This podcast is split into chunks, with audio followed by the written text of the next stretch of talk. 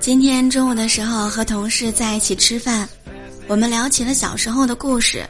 他说，小的时候呀，听我爷爷说，我周岁的时候，家里人呢让我抓阄，面对一大堆东西，有吃的有玩的，我呢一手抓起了一把枪。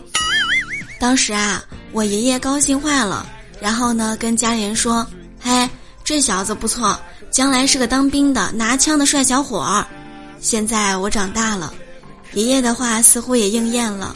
我呢，成为了一名光荣的电焊工，天天拿着一把电焊枪。